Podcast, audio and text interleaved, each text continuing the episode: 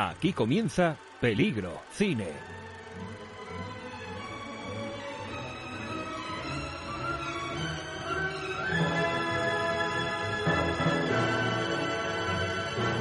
Un programa diferente.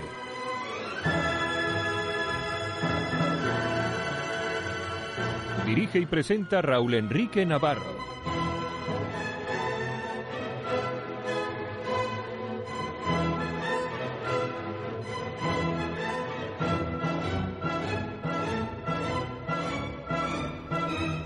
Muy buenos días, muy buenas tardes, muy buenas noches, bienvenidos, bienvenidas a Peligro Cine, último programa de la temporada, eh, cine español. Vamos a ver lo que sale de aquí porque hay muchísimas cosas de las que me gustaría hablar, pero no quiero ser pesado. Y bueno, pues eh, hablaremos de todo un poquito y intentaremos ser justos con el cine español. Eh, cine español, para mí, una de las mejores películas que yo he visto y de que me abrieron los ojos para seguir viendo muchas películas más, es la película que le he recomendado a Karen Vega, que no sé qué impresión tiene de la película que le he recomendado.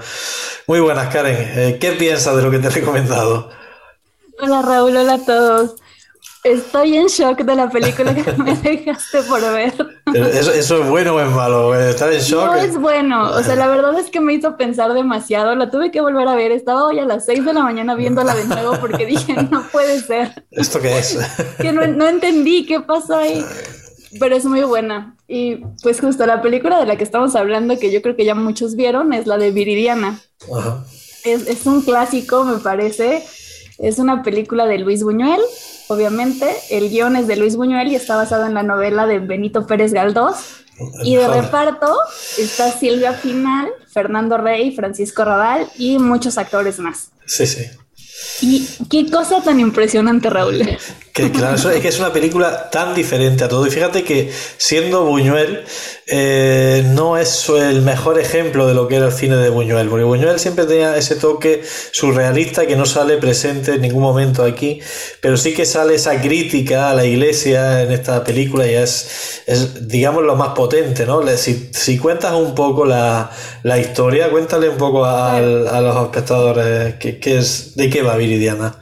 Justo la película nos habla de la historia de la novicia Viridiana, que es protagonizada por Silvia Pinal, quien está a punto de tomar los hábitos, pero abandona el convento para ir a visitar a su tío Jaime, que es Fernando Rey, ya que él fue el que pagó todos sus estudios. Pero justo durante su visita, este hombre encuentra que ella tiene un gran parecido con su difunta esposa, así que trata de abusar de ella y la trata de convencer de que no vuelva al convento.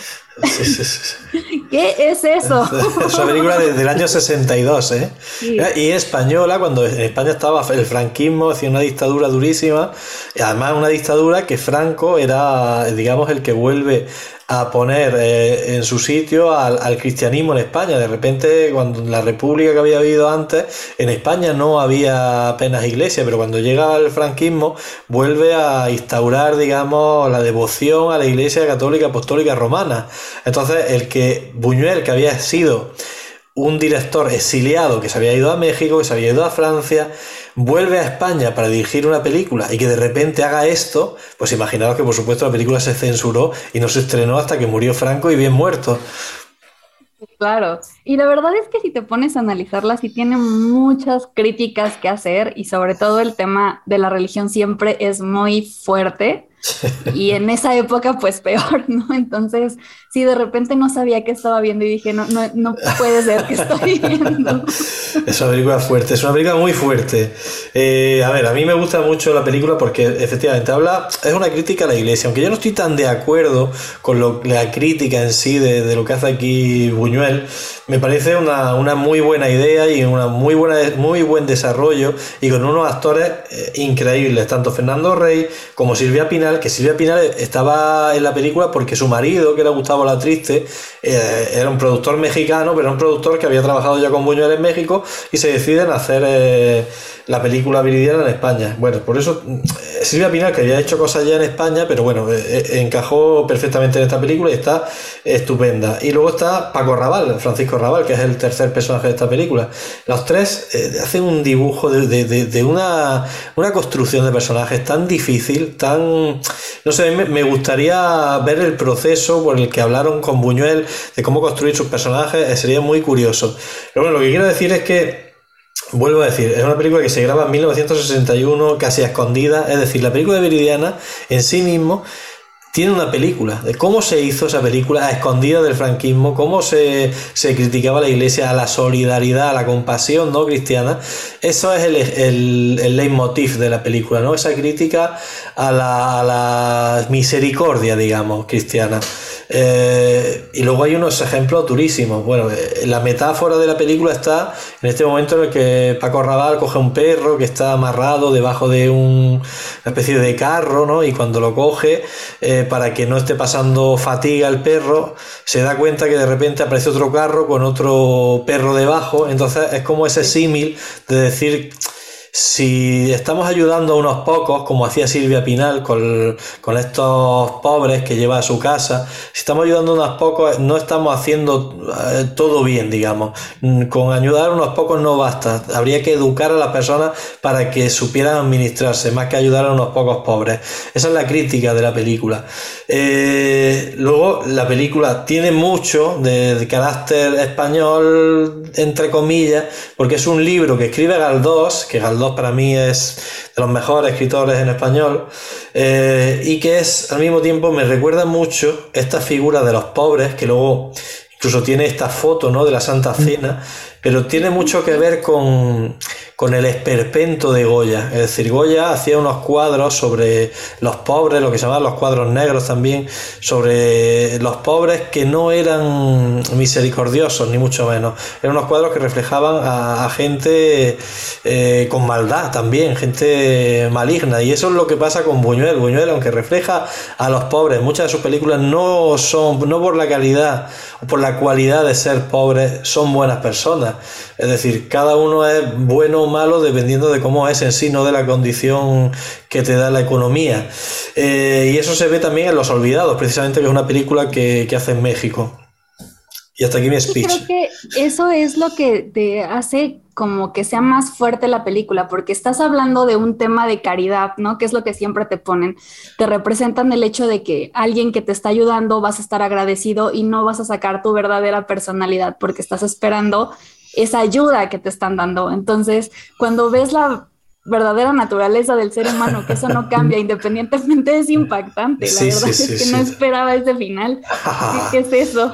Pero luego hay una historia de, de, Por eso decía que los actores hay un desarrollo muy bueno de la construcción del personaje. Por ejemplo, la historia de, Silvia Pinal, como al principio eh, tiene que lidiar con Fernando Rey, que es su tío, todo este tema sexual del deseo, que está ahí, bueno, metido con el fetichismo incluso. Bueno, es algo que ella rechaza y cuando aparece Francisco Raval, Paco Raval, es como que también rechaza, ¿no? Incluso su presencia, pero poco a poco va dejándose llevar hasta que poco a poco va cediendo y empieza a sentir también una atracción sexual hacia Paco Raval. Y creo que esa evolución, a través de gestos, a través de cómo se suelta el pelo, cómo se secan las lágrimas, todo, todo está tan bien contado a través de los actores y a través de los planos que ofrece Buñuel. En muy pocas cosas, en muy poco tiempo, está, se cuenta todo muy bien. Y totalmente de acuerdo. Es ahí sí ves como la evolución completa de, de, ese cambio tan cerrado de una persona que viene de un convento a, a una mujer, ¿no? O sea, es impresionante, sí. ¿Habías visto algo parecido en tu vida? No, nunca. nunca había visto algo así. Pues fíjate, yo por eso siempre hablo de Buñuel, a mí Buñuel me fascina, ¿no? Y luego hablaremos de, de por qué Buñuel me fascina, eh, que de hecho, como he dicho antes, no, no es la película más eh, que más repite la técnica de, de, Buñuel, del surrealismo, pero está, está todo Buñuel también aquí. Entonces, bueno, pues eh, únicamente destacar eso, que el día de mañana habría que hacer una película de cómo se rodó Viridiana, porque realmente tiene muchos entresijos, de hecho, si no me equivoco, cuando acaba la película van a visitar al propio Franco, eh, tanto Buñuel, no me acuerdo ya si estaba Buñuel, pero sí que estaba Fernando Rey, que era el actor principal, y eh, el padre de Fernando Rey había sido represaliado por republicanos por el gobierno franquista y estaba encarcelado. Y bueno, hay una historia ahí detrás de, la película muy dura y, creo que, tiene que ver con las dos Españas que siempre se ha hablado, de la España de izquierda y la España de derecha, que es un concepto muy europeo de los conservadores, los republicanos, los progresistas. En fin, eh, en esta película mm, no está tan latente, pero sí que cuando se rodó esta película habría que haber estado en el, momento y en el lugar, porque incluso los mexicanos rechazaron cuando Buñuel se fue a, España a grabar diciendo dónde van, eh, dónde va Buñuel a hacer una película de España con el gobierno de franquista de derechas que hay allí. Y cuando ya se dieron cuenta de la película que había hecho, es como que lo volvieron a aceptar. Pero mientras estuvo allí rodando, digamos que los mexicanos tampoco querían mucho eh, que volviera ya Buñuel. En fin, esas cosas. Son pequeñas historias que me pongo a hablar y, y no paro, Karen. Buenísimo, y creo que nada más como el dato curioso es que estaba viendo que es la única película española con palma de oro en Cannes y que fue prohibida durante 16 años en España. Entonces, creo que sí tienen que verla si no la han visto. El, mismo día que, bueno, Franco muere en el 75 eh, y la película se estrenó en el 77, que es cuando se legalizó en España precisamente el Partido Comunista. O sea que el mismo día que se, que se legaliza el Partido Comunista se estrenó Viridiana en España. O sea que es un, es un, es un buen dato. Y bueno, y con esto yo creo que, terminamos ya la sección de recomendaciones, Karen, de esta temporada. Volveré con películas más impactantes la temporada que viene. Me parece perfecto.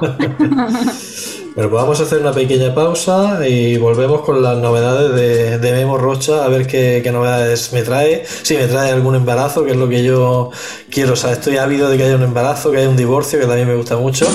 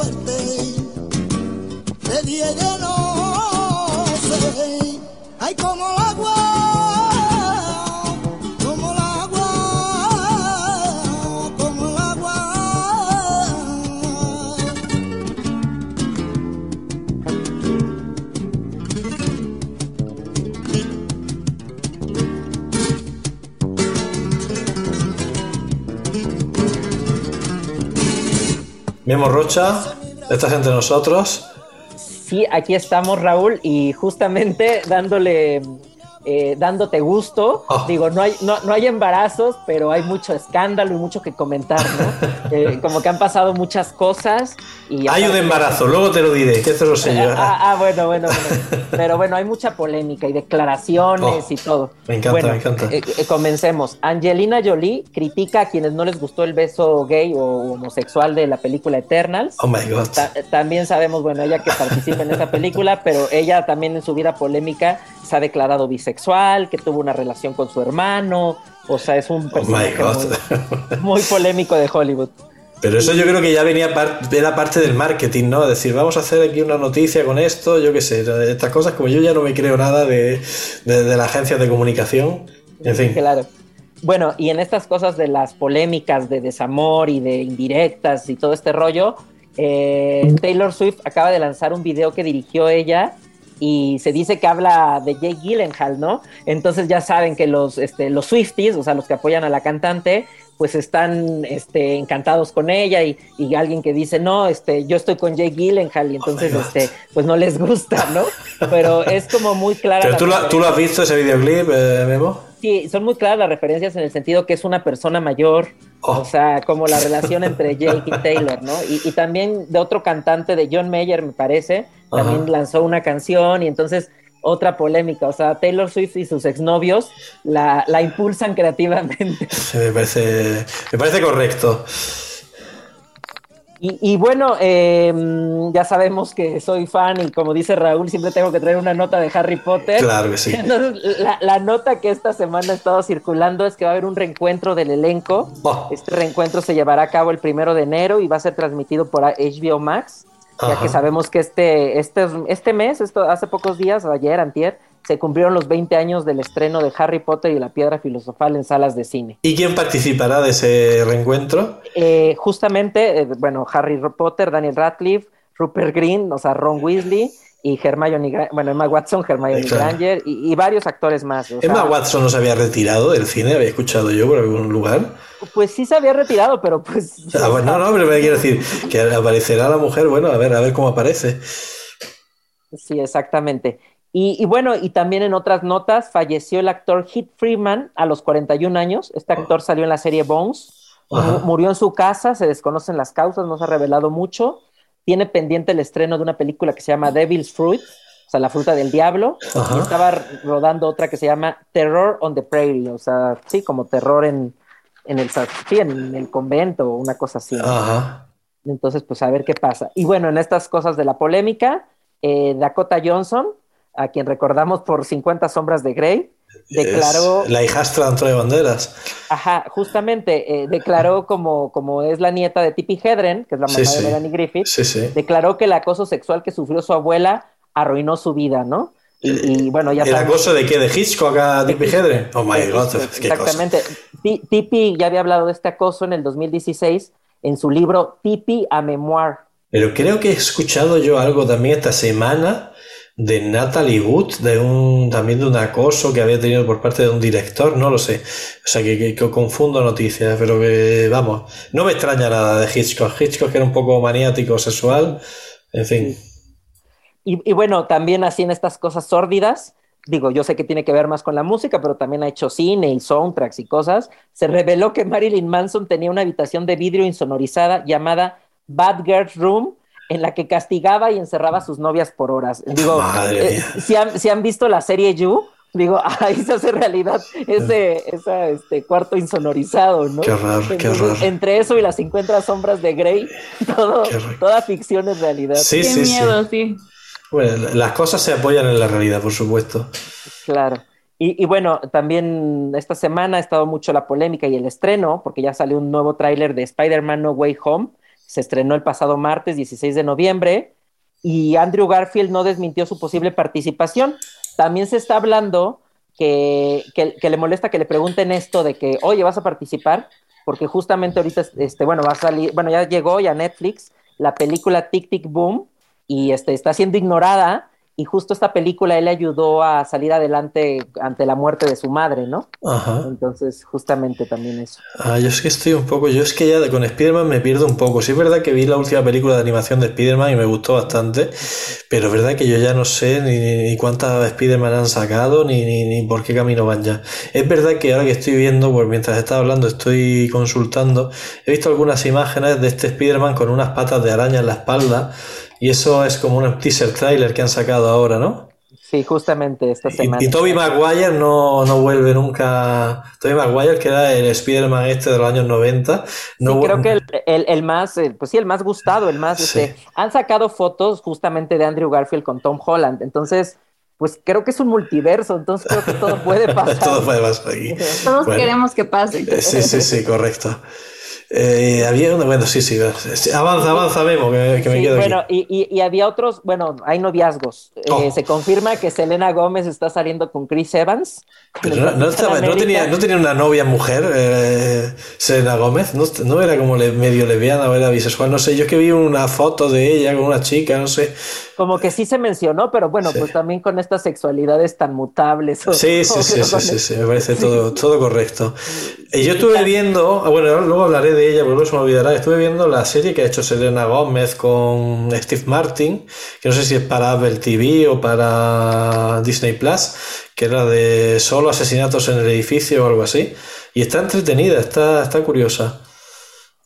Y, y, bueno, también se confirma el romance de Pete Davidson, Davidson, que es comediante, con una de las Kardashian, con Kim Kardashian.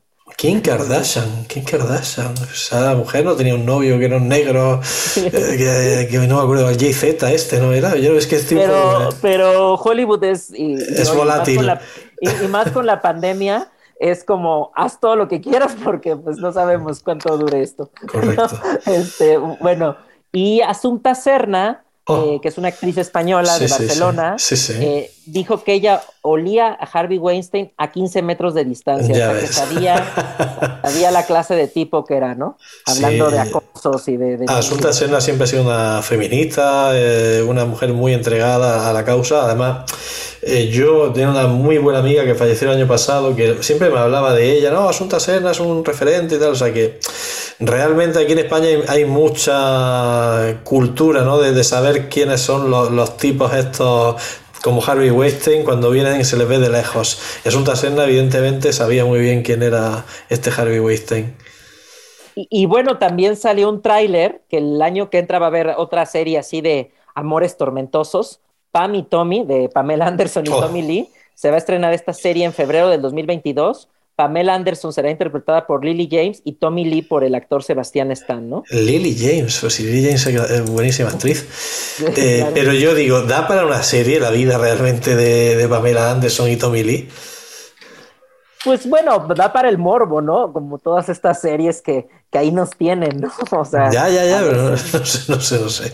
En fin, no, no digo nada. Y bueno, a todo esto, eh, bueno, finalmente, más bien en noticias, Gael García le ganó un juicio a la marca de bebidas alcohólicas a Johnny Walker, Oh, ya que dijo que estaban haciendo un uso indebido de su imagen y por lo cual va a recibir el 40% de las ventas de estas bebidas. Este. madre mía, pues se va a forrar. Y, y- y bueno, y finalmente ya digo, lo demás son aniversarios, ¿no? Hoy justamente estamos celebrando a Jodie Foster, a Meg Ryan y Adam Driver, ¿no? Eh, Adam Jodie Driver, Foster-. Jodie Foster llega a los 59 años, Adam Driver a los 38, ¿no? O sea, solo tiene un año más que algunos de aquí. ¿Qué os parece, qué os parece el fenómeno Adam Driver? Pues lo vamos a seguir viendo hasta en la sopa, o sea, ju- justamente ahorita, bueno, ya se estrenó aquí en salas en México esta película que te decía la semana, bueno, la última emisión, la de Annette, Sí, y, y ahorita viene la próxima semana La Casa de de Gucci. Gucci. Sí, sí. En, toda- en todas las películas. A mí me, me gusta, pero bueno, yo no, no- lo que no entiendo es el fenómeno de repente de que esté en todas las películas mainstream Adam Driver. No, no sé por qué. No sé si es que hay algo que se me escapa. A lo mejor es un, un mito sexual, tanto para hombres como para mujeres. No, no- se me escapa. No, no entiendo. Yo, yo creo que es por ahí, eh, Raúl. O sea, desde que hizo el papel este de Kylo Ren en Star Wars, los chavos estaban, qué guapo. Oh y dices, pues, no, pues no está guapo, es una persona bastante normal, ¿no? Creo yo. Y, y este, pero justamente también salió, ahorita está en la publicidad, no me acuerdo si de un perfume, de una marca de ropa, creo que de Burberry, Sí. y sale el tipo ahí sin camisa, creo que un caballo. Entonces, Y tiene una voz profunda, me da la sensación, ¿no? Porque yo lo vi en alguna versión original y tiene una voz como muy potente. Sí, sí, sí, cómo no. Sí. Bueno, Memo, ¿alguna noticia más? Entonces, ya está todo No, dicho. ahora yo me quedé intrigado de tú que nos traes de un embarazo. Me traigo mi embarazo, eh, mi embarazo, mi embarazo propio, Memo. ¿Nue- ¿Nuevo miembro de Peligro Cine? Sí, sí, sí, mi embarazo propio de mi mujer Rocío, así que dentro de unos meses tendremos un nuevo chiquitillo eh, amante del cine, seguramente. Pues muchísimas ¡Muchas felicidades. felicidades! ¡Qué emoción! Sí, yo te he estado toda la temporada preguntando por embarazos para decírtelo, pero no, no me atrevía, así que al final eh, ha sido así. Bueno, es este eclipse. Sí. Este eclipse motiva estas revelaciones. Exacto. La mejor forma de despedir la temporada. Exacto, exacto. Bueno, pues seguimos con el programa. Vamos a ver lo que nos dice Luis Portilla a ver de las series españolas. Espero que haya visto alguna. No sé qué serie habrá visto, pero como haya visto La Casa de Papel, no, no tengo nada que decir.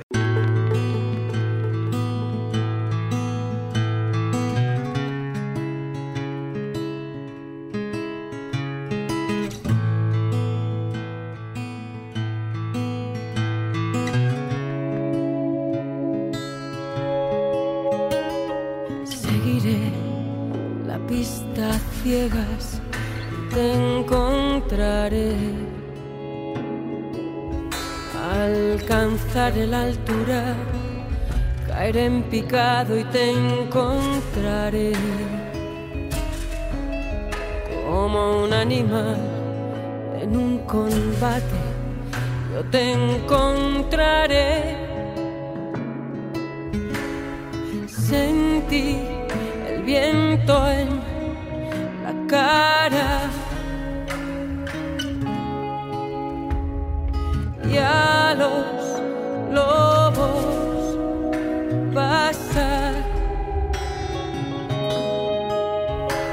la oscuridad. Intenté respirar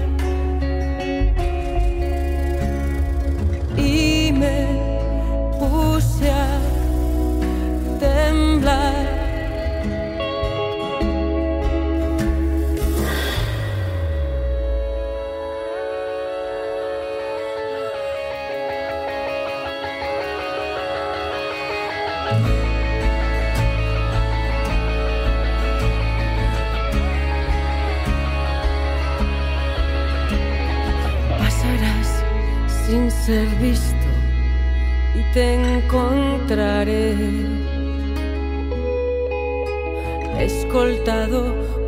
Guardianes, yo te encontraré. Como un animal desesperado, yo te encontraré. Sentí el viento en la cara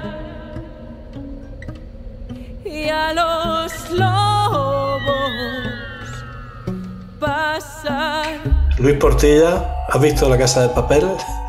Hola, hola, hola a todos. Eh, sí, la he visto. He visto la primera y la segunda temporada, la he visto. Y la primera y la segunda temporada estuvieron bien, ¿ah? no, no, no, no puedo lamentarme. Claro, no es una serie que te queda en la retícula o en el cerebro por meses, ¿no? Te queda por un par de semanas, ¿no? Porque es más. Es bien comercial. Pero después, lo que hicieron después con la serie, eso de alungarla, ya no me. Ya no me. Este, me está bien. No, no, ya no. eh. Inclusive la última, la última este, temporada habré visto un par de capítulos y basta. En Bueno. vez, en vez lo que sí he visto esta semana es, es ve, no esta semana, hace un par de semanas es una serie. Estaba viendo Mad Men, que no es española. Pero ¿por Ajá. qué digo Mad Men? Porque estaba ya para terminarla, pero después, pero me ha gustado tanto la serie que dije, ¿qué voy a hacer de mi vida después? ¿no? O sea, el, el drama de los seriéfilos. Y digo, y después encontré esta serie española que se llama Las chicas del cable. Oh my god. No sé si sabes algo de esa serie. Sí, esa serie- no, yo he, he visto la primera temporada, no sé si llegué a terminarla, sí la terminé. Pero bueno, pues no me parece mala serie, pero no es, eh, como dicen los ingleses, no es mi taza de té. Ah, ok. Pero ve, para seguirla, para continuar el mismo estilo de Mad Men está bien. O sea, la, la- Sí, eh, está en los años 20, la- el, eh, eh, cómo está hecha la, la- el vestuario, las actuaciones. yo creo que hablamos de ella en, en la primera temporada de Peligro Cine, creo que estuvo hablando Memo de ella y, y yo creo de hablar con, de, con él de, de esa serie. Tú lo has visto, ¿verdad, Memo? Sí, claro, claro, es una de mis favoritas, la verdad. O sea, justamente, oye, ahorita que hablábamos del feminismo, también la serie habla como de eso, bastante de Claro, eso. Sí, sí, que era, una, una- era en los años 20, ¿no? era una etapa bien, bien oscura para la, para la femini- feminidad. Ok, en vez la, la serie que la serie bandera que quería traer esta semana era eh, una serie esta serie española que se llama Antidisturbios. Buenísima. Sí, una serie corta, este, es un, es un trueno la serie Sí. y, muy buena. Solamente son seis capítulos de 50 minutos, pero es prácticamente es una película. Sí. eh, lo que pasa, a ver, a mí hay una cosa que no me gusta de esa serie, pero también entiendo que es una serie y que tiene libertad y que puede ser, puede tomar el camino que quiera, pero la sensación de que es una crítica a la policía, eh, es decir, ninguno de los policías que sale es buena persona, todos son malos, todos son o drogadictos o maltratadores, no hay, no hay ninguno, ninguno que se salve. El único que se medio salva se va de la policía. Entonces, por ese aspecto, mirándolo objetivamente, me da un poco de, de mala sensación porque yo que tengo familiares y amigos que trabajan dentro de la policía, entiendo que hay, sí, habrá gente que sea mala persona y que abusen de poder y tal eso, pero por lo general yo veo que son buenas personas, tío, son gente que intenta hacer cumplir la ley. No sé en Estados Unidos cómo sea la cosa, pero aquí en España, bueno, pues eh, no, no veo que haya realmente una maldad. Pero dicho eso, la serie me parece brillante. La serie, como tú dices, es un relámpago, cada capítulo es rapidísimo lo que pasa, es súper bien contado y es porque hay tres cosas o cuatro cosas. Eh, una es el director, Rodrigo Sorogoyen, que es eh, buenísimo director y que bebe de su director de fotografía, que es el de Pablo, que es un director de fotografía rapidísimo, cogiendo objetivos, un ojo de pez, grandes angulares, cámara rapidísima la guionista, eh, que es la propia mujer de, de, Rodrigo Sorogoyen, y la actriz principal, que es Vicky Luengo, que es buenísima y es el personaje de la serie. Sin, si ese personaje principal lo hace otra actriz, la serie no sería igual. Y ya puedes seguir tú, Luis. no, no, que claro, ha dicho las cosas principales, porque esta actriz, al ser, es muy buena actriz, y al, y al, al ser así pequeña, delgada, hace contraste, ¿no? Contra, contra estas bestias este, de, de, los antidisturbios, que son personas que dentro de todo son humanos, ¿no? O sea, sufren, sangran, se equivocan. Y, este, y es, una, es una buena... Es, es ver, ver el punto de vista de, de, ellos, ¿no? Que siempre están este, eh, tildados como la, los, los, malos, los represores. Este, hace un mes estaba viendo esta serie Ocupas que trata el contrario, ¿no? Porque te enseña en vez a los este, a la otra parte de la de, a la otra parte de la, de la medalla no que son las personas que hay que que hay que este eh, disipar, ¿no? De cuando toman una casa o una cosa así. El fenómeno eh, ocupa, Luis, ¿existe en, ¿existe en Italia los ocupas? Eh, sí, sí, sí, existen también acá. Cuando la, ¿Y, la gente sale. ¿Y en México, Memo y Karen, existen los ocupas? Sí, cómo no, sí, sí, sí. Es que me hace gracia porque yo hablando con una amiga rusa, eh, no entendía lo que eran los ocupas. Dice, ¿pero esto qué es? Digo, ¿cómo que esto qué es? Te voy a explicar yo. Entonces, que me pregunto porque hay veces que, que, que, damos por hecho ciertas cosas y hay ciertas legislaturas y ciertos, o sea, legislación y gobiernos que, que no consienten que exista el fenómeno ocupa. Pero bueno, dicho esto, pues podemos seguir. Sí, pero eso lo ocupa claro, porque ahora como hay bastante inmigración en todo el mundo y basta que una pequeña etnia se mete en una casa y diga que somos refugiados y, sí. y ya este, entra lo políticamente correcto, derechos civiles, los derechos humanos y todo esto. Y. Creo que Ocupas es una, está en todo el mundo. Pero ve, yo decía de que en Ocupas lo ves de un punto de vista de los ocupantes, ¿no? Y sus necesidades. En cambio, en Antidisturbios te dan el punto de vista de, la, de las personas que tienen que hacer prevalecer la ley. Y, y este, Sorogoyen lo hacía muy bien, ¿no? Como decías tú, este, esta, usa los lentes siempre cerca a, la, cerca sí, a las personas, sí. te hace sentir sus sensaciones, sí, te hace sentir que, este, el batido del core, te hace sentir la, la, la, tensión del drama, ¿no?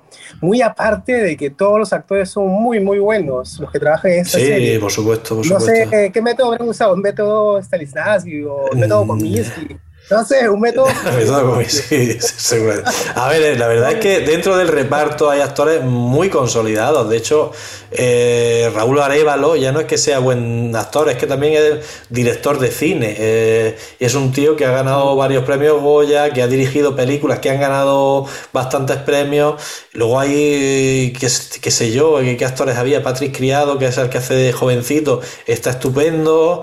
Eh, el Hobbit Keuchukerian, este que es un nombre impronunciable, es realmente fue boxeador, que es un tío que, es muy grande, pero tú lo ves y dices, es que realmente había sido boxeador eh, antes de ser actor.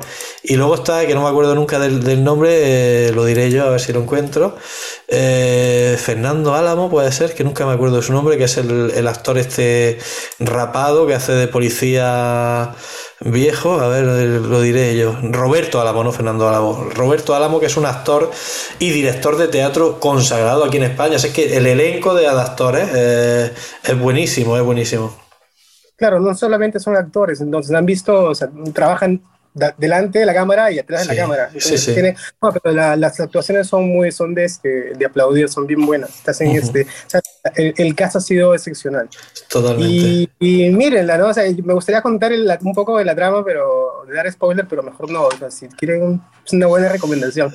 y para la si comienzas a verla y no la terminas. Totalmente, la terminas, totalmente. No, no o sea, yo la vi, si son seis capítulos, yo si no lo vi en una noche, eh, lo vi en una noche y una mañana, porque te, es rapidísima la serie, rapidísima, y cada capítulo te va, ni siquiera es que te enganche la trama de la serie, te engancha cómo lo va contando.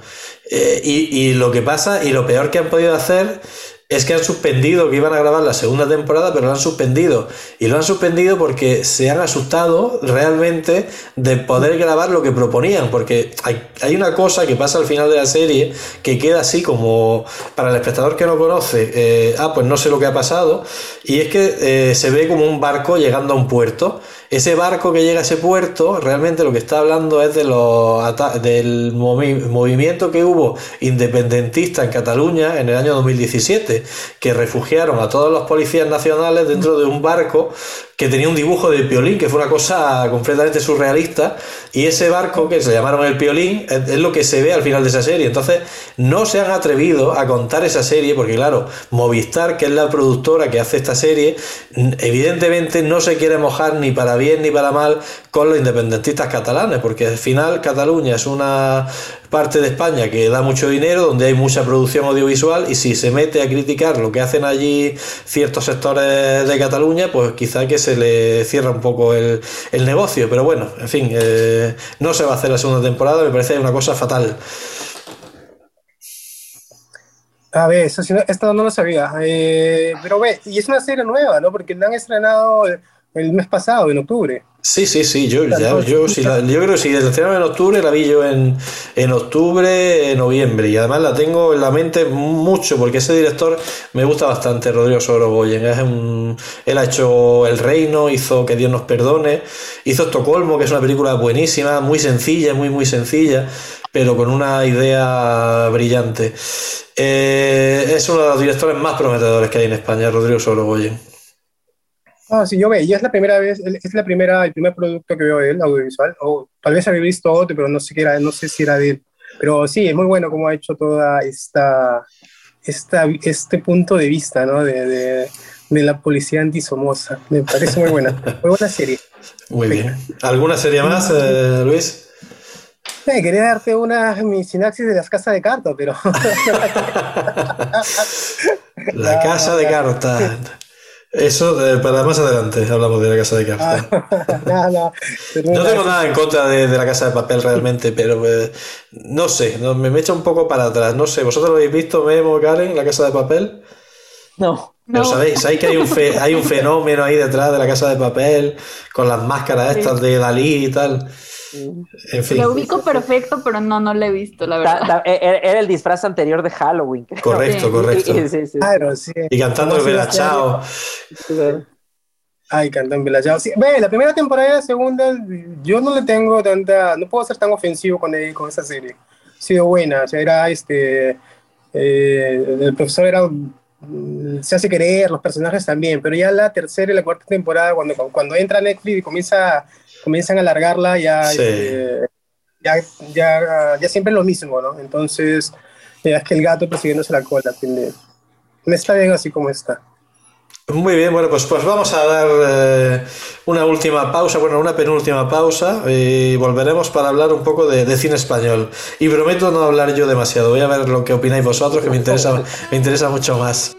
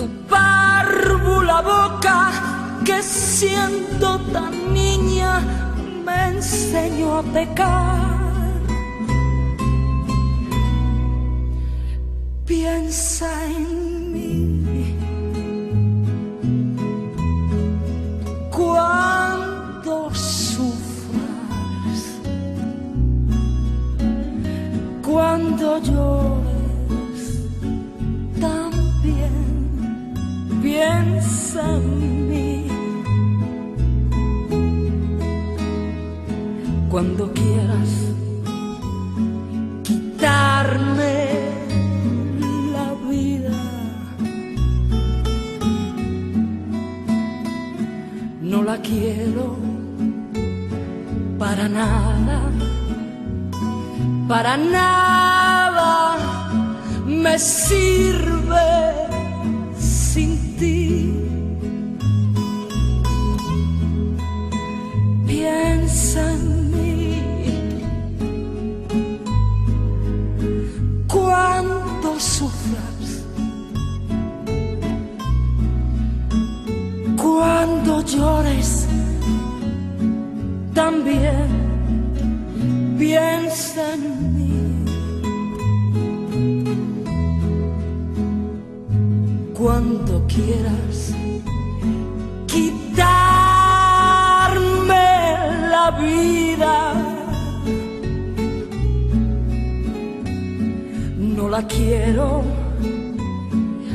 para nada, para nada me sirve sin ti.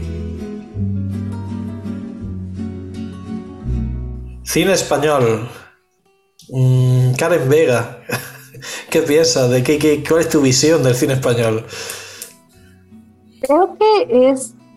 Tiene mucha diversidad. Probablemente porque eh, compartimos el idioma, es que estamos más cercanos a ese tipo de películas. Y creo que también, eh, en mi caso, Netflix abrió mucho más el panorama porque tiene muchísimo contenido de, eh, de España y te das cuenta de que existen cosas muy buenas, ¿no? Más allá de las películas clásicas que podamos mencionar o algunas estas como las que no conocía de Luis Buñuel, pero creo que en general han sacado muy buen contenido, sí me han tenido enganchadas con algunas eh, comedias, con dramas, con, eh, no sé, algunas películas policíacas, la verdad es que tienen de todo, de todo tipo de contenido y, y me gusta bastante. Justo estaba pensando que incluso en temas de crítica, la película que salió el año pasado de Aquelarre fue una de las que más me gustó. Creo que está increíble la forma en la que manejan el tema de las brujas, finalmente parte de feminismo, mujeres y demás. O sea, creo que tienen muchísimas formas de mostrar las cosas que no en todos los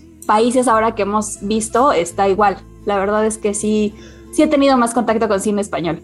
Bien, bien, bien, bien. Aquelarre me la apunto porque es una de estas películas que he querido ver el año pasado y al final no, no lo he visto por tiempo, pero la verdad que la tengo que ver. La Y- tienes que ver, que- Sí, sí, sí, sí, la tengo, la tengo que ver, la tengo por ahí en pendientes. Eh, Memo, ¿tú qué piensas de, de todo esto?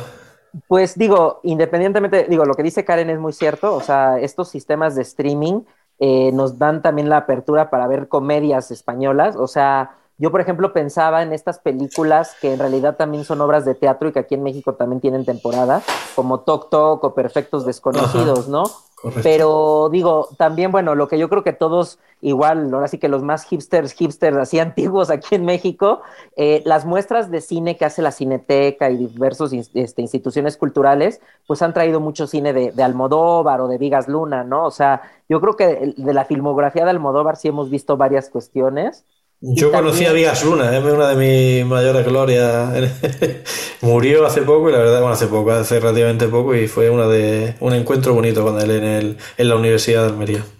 Y, y bueno, pues también este clásico que fue este, la primer película, la ópera prima de Amenábar, Tesis, ¿no? Sí. Y también pensaba igual en, bueno, Abre los Ojos, que hizo su posterior remake en Estados Unidos, que es Vanilla Sky, ¿no? Correcto, correcto. Entonces, este, y bueno, y también digo, no quiero dejar de lado, perdón, digo acá, este, Luis, digo, eh, no quiero dejar de lado a Guillermo del Toro con El laberinto del fauno, Sí. que digo, es una coproducción México-España, Sí. que pues me parece también que tiene un trasfondo político in- interesante. ¿no?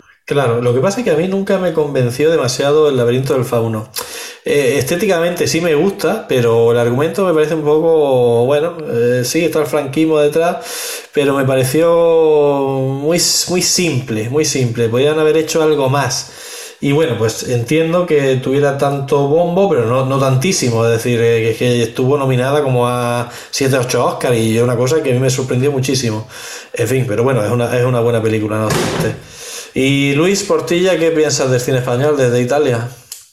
Del cine español desde Italia. Eh, de- del cine español he visto eh, como todo, seguro, tanto de Almodóvar y bastantes películas contemporáneas, pero últimamente, bueno, esta semana que sabía que hablábamos de cine, me he comenzado a, a empapar más del tema y he comenzado a ver bastante cine español del 60, eh, eh, directamente de... ta, ta, ta, ta, Luis García Berlanga. Luis García Berlanga, que me ha parecido excepcional. Este, este, Sí, este sí, director. sí, sí. He, visto, he visto cuatro películas. Eh, eh, he visto cuatro películas de él. Eh, Bienvenido a Mr. Marshall, me Muy parece buena. excelente. tela, me parece muy, muy linda. Plácido, Mejor todavía para mí. El Verdugo, que Mejor también el todavía. mismo nivel. Sí. Sí. Y Una pareja feliz, que Bueno, no está mal. Sí, no, no, no está mal, pero sí me, me este, es, es muy un grande. Y un amigo me recomendó ver este, eh, Los Santos Inocentes. Inocentes Eh, ¿Y qué tal?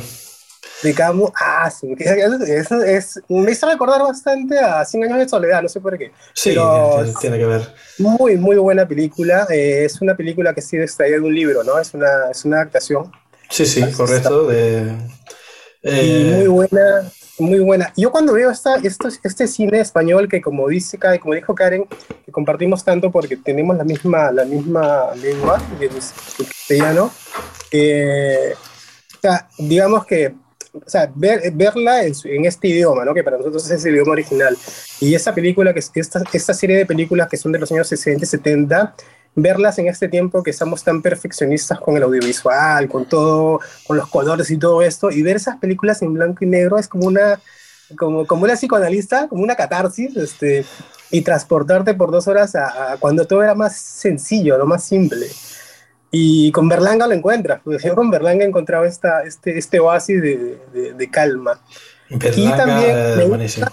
Sí, me gusta también tanto porque eh, comparte, Perú ha sido una colonia de España, ¿no? Entonces comparte tanto eh, culturalmente y, y las, este, eh, y veo algunas cosas en estas películas que, que he visto en Lima, ¿no? En Perú. Y, y también por eso, me, Magari, por esto me, me, me parece bastante familiar ver ese cine.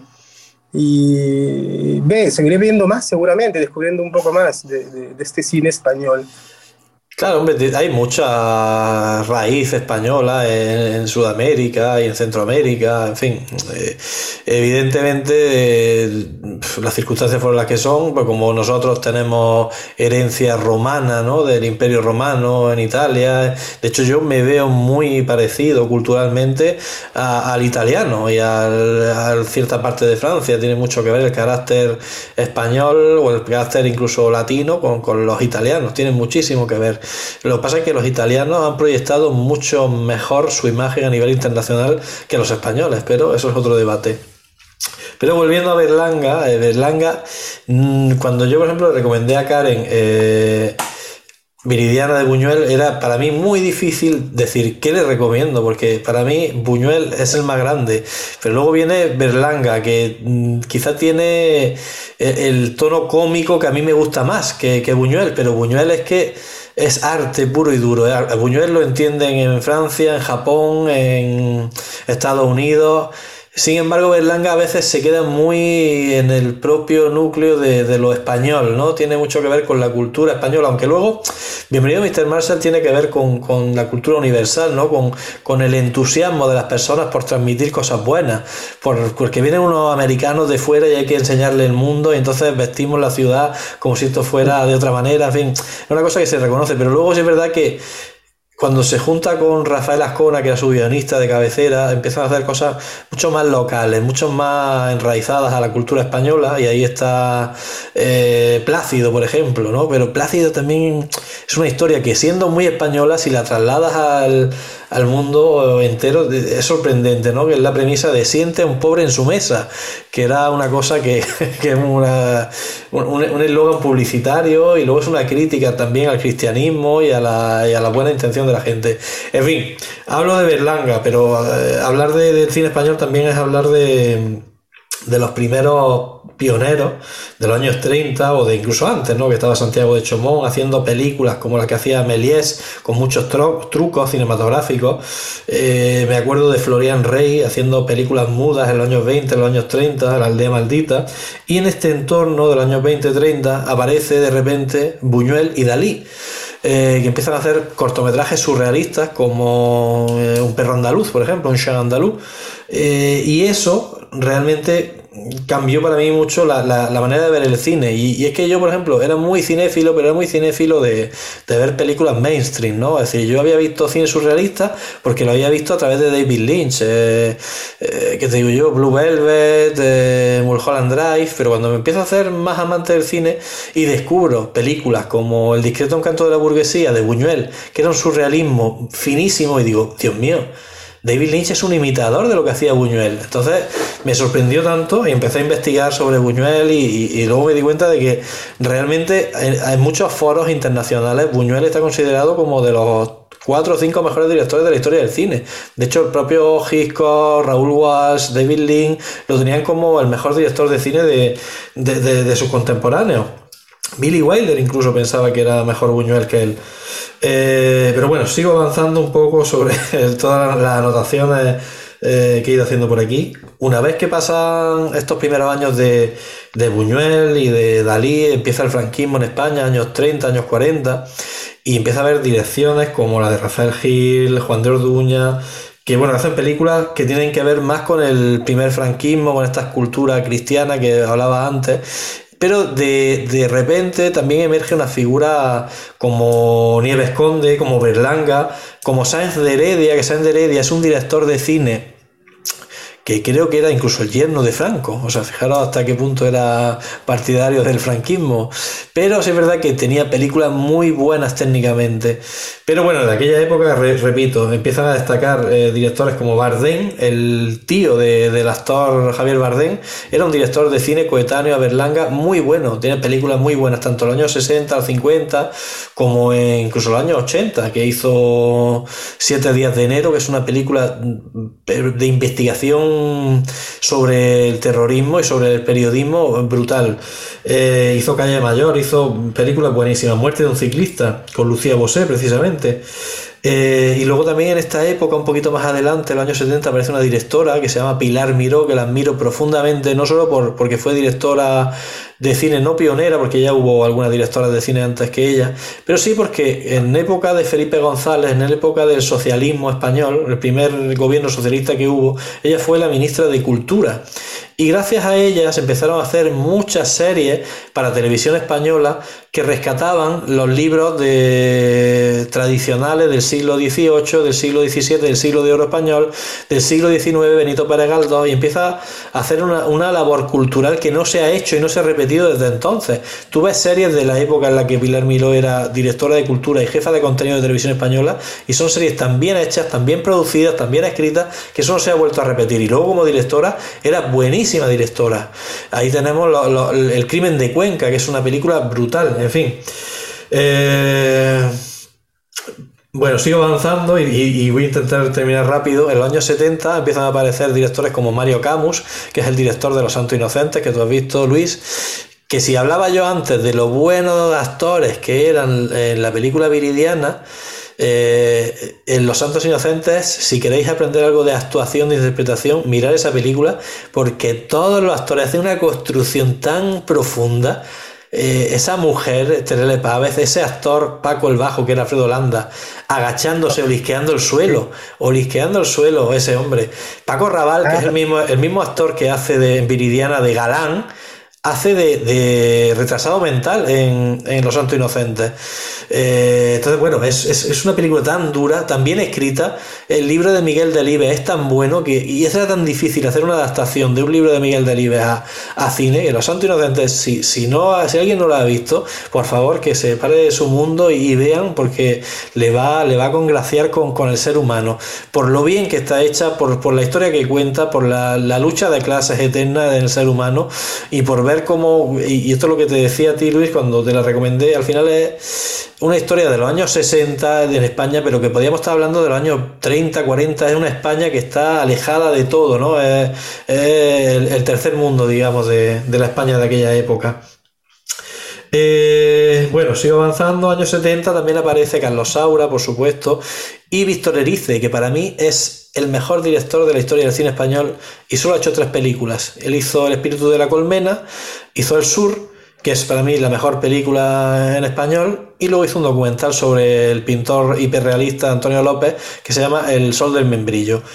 Bueno, esas tres películas en sí mismas ya merecen estar dentro de, un museo, las tres. Eh, si alguien quiere ver algún día el sur, verá la película más triste de, la historia del cine. Es decir, una película que habla sobre la relación entre una hija y un padre a lo largo del tiempo y el retrato del padre, eh, que lo hace Homero Antonuti, que es un actor italiano, ya estuvo haciendo de español, eh, haciendo de vasco además. Eh, es, tan, es tanta la infelicidad que transmite ese personaje que, solo por la, por la construcción del personaje y por el entorno que cuenta, por el sur soñado, es decir, es una película que habla de un hombre que vive en el norte de España y que anhela el sur y nunca se ve el sur. Y ese anhelo es lo que cimenta la infelicidad que él tiene y lo bello de la película.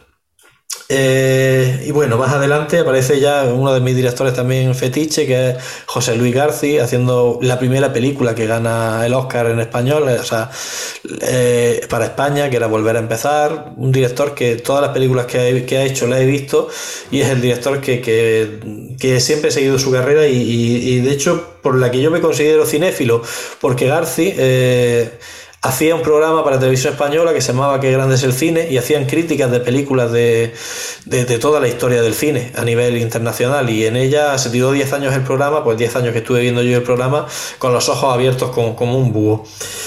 Y bueno, ahora mismo ya tenemos a Amenábar, Almodóvar es muy buen director, además vive durante muchas épocas, también es un director que está muy bien considerado tanto en Europa como en Estados Unidos. Eh, de hecho, él lo nominaron por Mujeres al borde de un ataque de nervios a los Oscars, que en realidad era una, comedia loca, ¿no? Un screwball americano llevado a, lo español y de ahí, por ejemplo, se, se rescató el papel de Antonio Banderas y por eso Antonio Banderas hizo carrera en Hollywood. Y bueno, Antonio Almodóvar es un director que tiene películas brillantes, pero que últimamente no me está convenciendo. Pero Almodóvar, por ejemplo, para mí en Todo sobre mi madre, eh, o ¿Qué he hecho yo para merecer esto?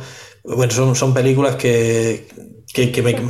Ahorita que hablas de Todo sobre mi madre, también llevada al teatro, o sea, digo, es lo que te decía. Te escucho regular, Memo, ¿eh? no sé si es que ha cambiado el sistema de audio o no sé, se le escucha un poquito flojo. A ver qué pasa. Nada, no te escuchamos nada ahora mismo, Memo. Me silenció porque le estaba poniendo los audífonos. Perdón, no, Pero se sigue escuchando muy mal. Ah. Que justamente también todo sobre mi madre me parece un texto que, bueno, como también es tan poderoso y la puesta en escena todo, también se llevó al teatro aquí en México. claro. Sí, sí, sí, y en el mundo, no creo que solo en México. Ah, bueno, aquí en España no sé si se ha llevado, me imagino que sí, pero eso habla del carácter universal que tiene eh, Almodóvar. Y además es que es una película muy teatral, realmente, todo sobre mi madre. Habla sobre un tranvía llamado Deseo, habla sobre los textos de Elia Kazan, sobre Lorca, pero bueno, que me interesa mucho ¿no? que se haya estrenado ahí en, en teatro. Y eh, bueno, ya únicamente hablar de precisamente de, lo que viene último que me gusta y que es Alberto Rodríguez y que es eh, Rodrigo Sorogoyen. Eh, si no habéis visto nada de Rodrigo Sorogoyen, pues como estaba diciendo Luis, Antidisturbios es un buen ejemplo, o El Reino, o Que Dios nos perdone.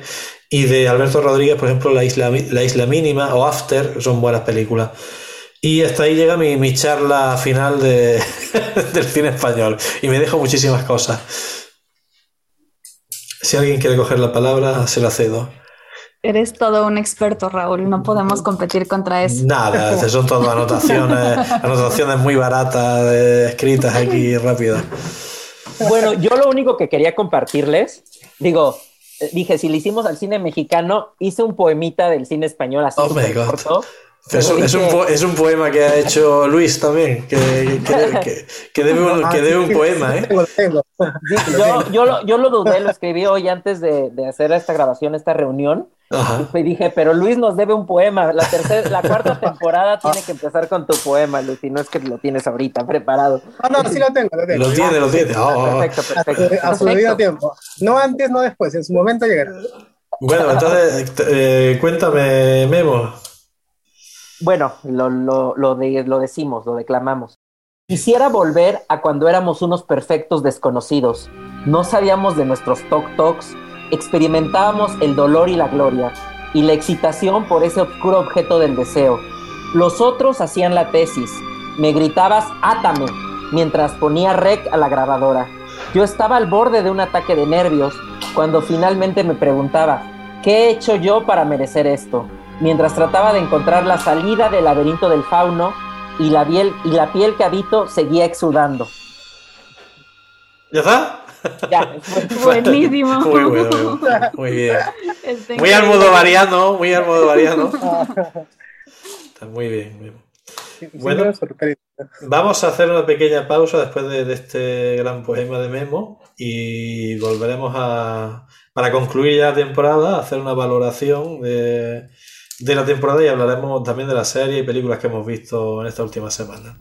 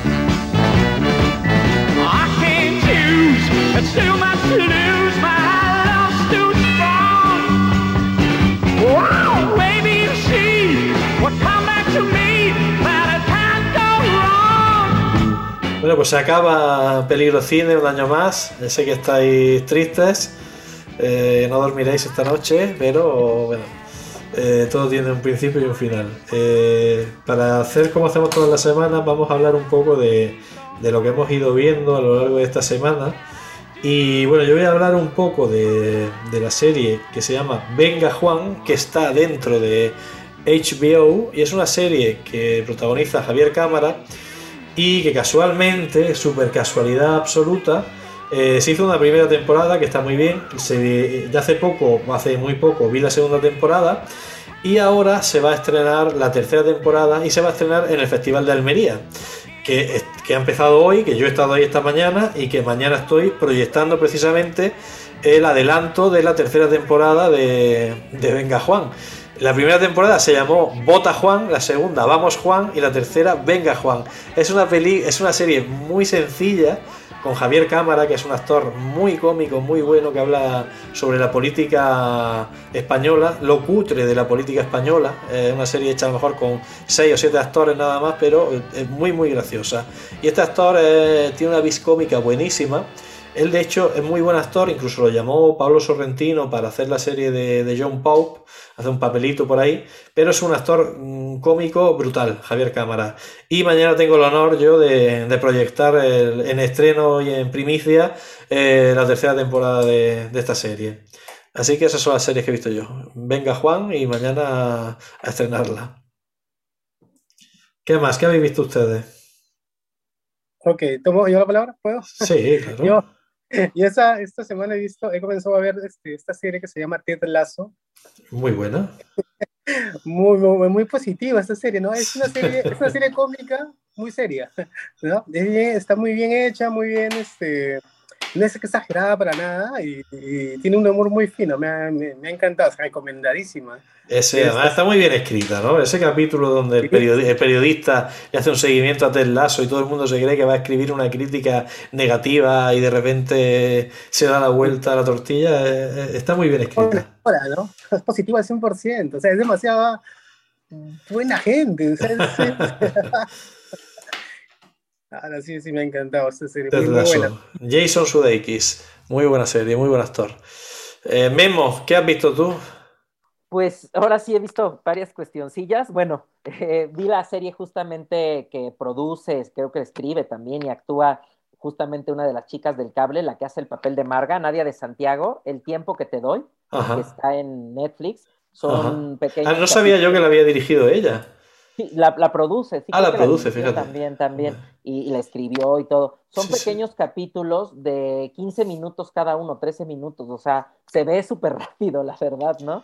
Y pues bueno, es- una La, cosa la buscaré, la buscaré, pues yo una actriz que le, le he seguido mucho la carrera, ella es una, no te voy a decir estrella infantil, pero sí que salía en una serie de, de instituto, ¿no? Y ella hacía de niña pequeña y siempre le he seguido un poco la carrera porque me ha parecido siempre que, que interpretaba bien y que transmitía bastante esa actriz y creo que el tiempo me ha dado la razón, Memo. Eh, eh, ju- justamente igual, bueno, digo otra cosa que he visto, antes de que llegara a Netflix, como les decía en las notas, ya llegó hoy a Netflix, vi en, en el cine, la pusieron aquí en un cine en México, en un cine así, en un cine club, Tic Tic Boom, que es la película esta que habla del creador de Rent, es un musical, me parece a mí entrañable, me parece que la actuación de Andrew Garfield vale mucho la pena, digo, ya la verán, ya la verán, está ahí en Netflix, ¿no? La Y- buscaré. y, y otra cosa que también vi en el cine, que yo creo que a lo mejor no sé si Karen o Luis hayan visto, y digo, también es algo polémico, es este E- Eternals, ¿no? La, la de última de Sí. Que sale Salma Hayek y todo, pero de pronto es medio, o sea, como que no sé, no, no me convenció del todo. O sea, Es que es una película que está teniendo mucha crítica, tanto positiva como negativa, ¿no? No, no parece que haya uniformidad de, de crítica. Yo mm, la vio un trabajador mío la semana pasada, me dijo, está, pues, está fantástica la película, tienes que verla, pero luego me he encontrado gente que me ha dicho, ni se te ocurra ir a verla. Digo, bueno, pues eh, no sé, no sé, me imagino que es una vuelta de tuerca al universo de los superhéroes, un punto de vista diferente. ¿Tú la has visto, Karen?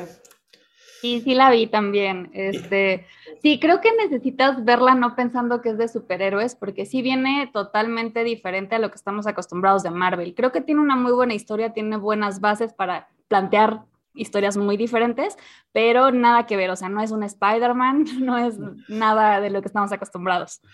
Vale, vale. Eh, ¿y tú qué has visto, Karen? ¿Has visto algo esta semana? Sí, la verdad es que ahora he estado como de un humor más relajado, entonces Ah. estoy viendo más series de comedia y me estoy yendo por algo un poco más clásico. Estamos viendo The Office y estoy viendo, me intrigó, no puedo creerlo porque la verdad es que no soy muy fan de, de Big Bang Theory, pero la de John Sheldon me gustó Ah. bastante, entonces la estoy viendo. Sí. John Sheldon, ¿tú lo has visto, Luis? Eh, no, no, no, no, le- no la he visto la, la- la serie. Ah, No, no, no, este... Nada. Empecé- es- he estado bastante, ve, esto- estos últimos días he estado, este último tiempo he estado bastante, eh, ¿cómo se dice? He estado viendo películas tipo, series tipo Duna, Fundación, del Espacio, The ciencia Span, ficción. ciencia ficción, bravo, sí, es la palabra. Y este, he estado un poco así inmerso en este mundo. Y pues, estoy ahí. The Spans es una serie que la última temporada sale la próxima, la próxima semana o el próximo mes, si no recuerdo mal. eh, que también basada en libros. Duna, que menos mal que Duna ha sido un éxito, que así hace la segunda y tal vez la tercera parte. Pero yo creo que ya, eh, no estaban grabadas ya las dos películas. Yo creo que eran dos y ya estaban grabadas, Luis. Que yo sepa, no todavía, ¿eh? Ah, que yo pues, sepa, la primera, la segunda era en contro- de acuerdo a los, a lo- al parámetro económico que votaba Duna. La primera que, que ha sido no excelente, pero ha sido suficiente como para producir la segunda. Y creo que la tercera va a ser en vez un spin-off o algo así. Eh, eh, no hay nada todavía seguro hasta donde entiendo. Y la otra serie que vi es Fundación, basada en los libros de Isaac Asimov, que le tenía bastante, bastante high a esta, a esta serie. Pero sí, ve, no, no ha sido lo que yo me esperaba, tal vez porque yo quería, como soy lector de los libros, quería algo más, ¿no? Quería, quería algo de la perfección absoluta. Y creo no ha que sido está así. suficiente. No, suficiente. O sea, es una adaptación, yo lo sé, hay que darle bastante. eh, un- eh, es, una, es una serie de libros que es bien difícil adaptar, eso lo puedo entender, pero sí ha cumplido cabalmente, simplemente. No, no, puedo, no puedo mentirme a mí mismo. Muy bien, pues yo estuve viendo, como he dicho antes, la serie Solo Asesinatos en el Edificio, que la protagoniza Selena Gómez, Steve Martin y Martin Short. Es una historia curiosa que cuentan... eh, Es que mezcla el mundo del podcast y del podcast que va contando, digamos, como resolver asesinatos, eh, pero con, un asesinato real que se produce en el edificio. Y estas tres personas son vecinos y se acaban de conocer ese mismo día. Y son los tres eh, obsesos de resolver asesinatos en este podcast. Entonces, bueno, es como meta asesinato, ¿no? Es decir, eh, se juntan estas tres personas y de repente muere una persona y empiezan a investigar a ver lo que ha pasado. La verdad que está muy bien, es una idea muy simple, pero Selena Gómez, que no es buena actriz, es una persona luminosa, eh, entonces, pues, eh, y Steve Martin, que es un cómico genial, y Martin Short igual, pues la película se ve muy, la serie se ve muy bien, y repito, Selena Gómez me encanta, pero eh, de actriz no sé yo si eh, es la mejor intérprete del mundo. Y hasta ahí puedo decir. Sí, yo a Selena Gómez, la verdad, donde la única que la he visto es en esta película que hizo Woody Allen. Eh, no, no estaba mal ahí, bueno, más o menos. Que esa película la vi yo en el cine, y además eh, salía el Fanning, no me acuerdo, un día de lluvia en Nueva York, ¿no? Nueva York. Exacto. que Sí, estuvo sí. censurada esa, esa película, eh, censurada, se- se- no se estrenó por, por el tema este de otra vez de Woody Allen con Mia Farrow, les volvieron a salir un juicio, de repente le cancelaron la serie en Amazon y se tiró un par de años esa película sin, estrenarse. La película, no sé, no me convenció mucho porque la- el guion es el arquetipo de, Woody Allen, de amor fatal, de reencuentros casuales en cualquier sitio, pero bueno, no estaba mal. Y bueno, Luis, aquí hay una deuda pendiente para finalizar la temporada, eh, que no sé si... eh, Ah, ok. No sé si la, la- la tienes o no la tienes. Hay una No, poesía no sé por cómo ahí. llamarla, no sé si es prosa, poesía. eh, Es un no- no sé invento. cómo llamarla. Venga, venga, venga. Es algo nuevo. Es algo así, es, una, es eh, un producto nuevo que estoy mandando al mercado. Lo Ok. compramos, a ver. Comencemos. A ver. Peligro cine. Eh, ¿Qué cosa significa? ¿Qué cosa contiene? Es una especie de un de cofre de Pandora. Es una reminiscencia todavía no vivida. Son días de un futuro pasado. Un club para pelear. ¿Quién lo sabe? Tal vez mamá lo sabe. Mamá siempre decía, la vida es como una caja de bombones. Nunca sabrás lo que te va a tocar. Pero tú sigue andando. Porque para ser el mejor eh, no hay ingrediente secreto. Solo eres tú. Y recuerda que a la cima no se llega superando a los demás, sino superándote a ti mismo. No importa dónde vayas, lo que importa es lo que sientas. Y en un momento de tu vida, cuando eres parte de algo, lo entenderás. Cuando seas parte de algo, lo entenderás. Eh, no hay límite de tiempo, empieza cuando quieras. A veces pequeño, solo dejando el miedo hallarás la belleza. Y con cada combate te haces más fuerte, más digno pero no son las habilidades lo que te demuestran lo que son. No, no son las habilidades lo que demuestran lo que somos. Son nuestras decisiones. Y aunque si ellos dispararon primero, con gusto daré sangre, esfuerzo y lágrimas y sudor. Esta pelea es mía. Soy el elegido. Lo asumo. Todo gran poder conlleva una gran responsabilidad. Tengo miedo. Hasta los ogros sienten miedo. Ja, ja, ja. Perdona mi risa, es que tengo una enfermedad me duelen los ojos, es porque nunca los has usado. Yo sí en vez, y he visto cosas, cosas que vosotros no creerás. Hasta siempre, compañeros. Realmente mañana será otro día. Y recuerda, tú eliges tu camino. ¿Camino? A donde vamos no necesitamos camino, Marty. Gracias. Bravo. Buenísimo. Bravo. Sí, son, Memo, hizo, de- Memo hizo- usó, usó títulos, ¿no? Yo en vez de esta usé este, frases. Frases. Habría que, habría que psicoanalizar ese poema, ¿eh, Luis? me ha gustado Sí, mucho, me ha gustado mucho. Bueno, chicos, eh, chicas, ya hemos terminado esta temporada, una temporada más, o una temporada menos. Creo que, bueno, yo desde mi punto de vista, creo que eh, me gusta más o menos el formato que hemos ido ya perfilando y creo que nos sentimos a gusto y que no nos importa mucho, parece que nos acompaña en nuestra vida, ¿no? El hacer esto de vez en cuando y que quede este registro y el día de mañana podamos consultarlo. Hace poco me sorprendí mucho porque vi las estadísticas de, consumo de peligro cine, que yo nunca lo hago, pero hace muy poco me dije, bueno, voy a ver que, cuánta gente nos escucha.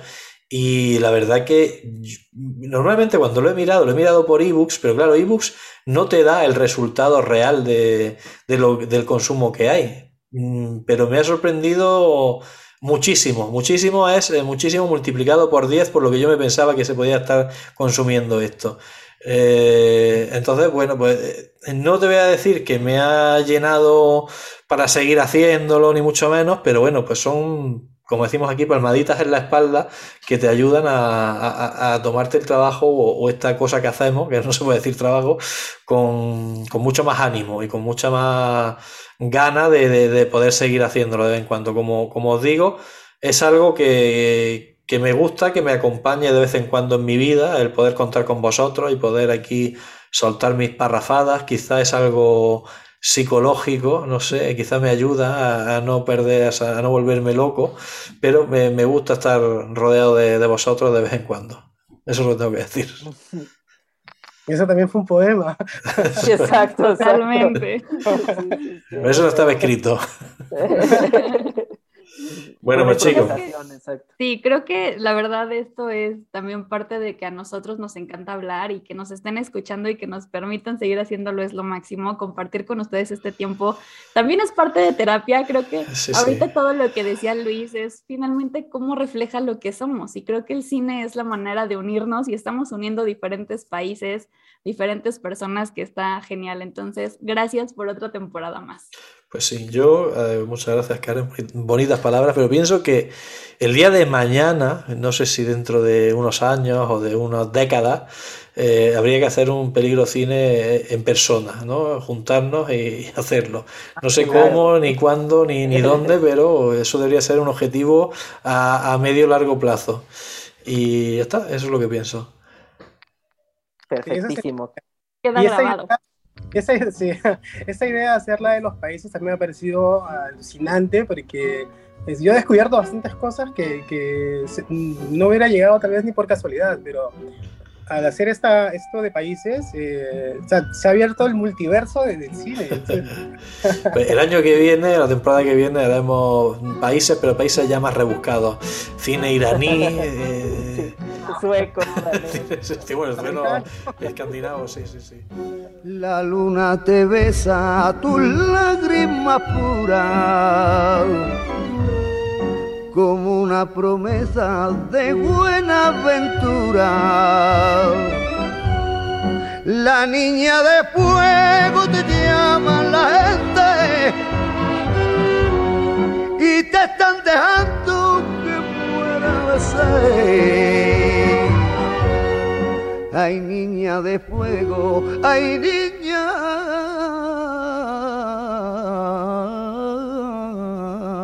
de fuego.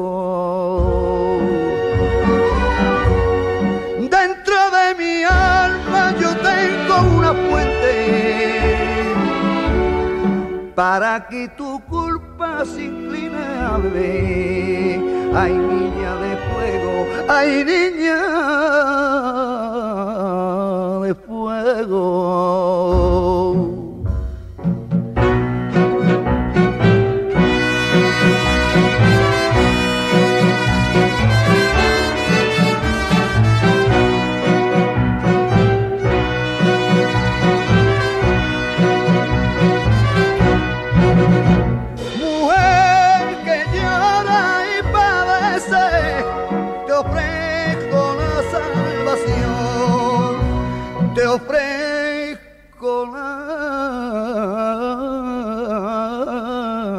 Salvación. Y el cariño ciego, soy un hombre bueno que te compadece.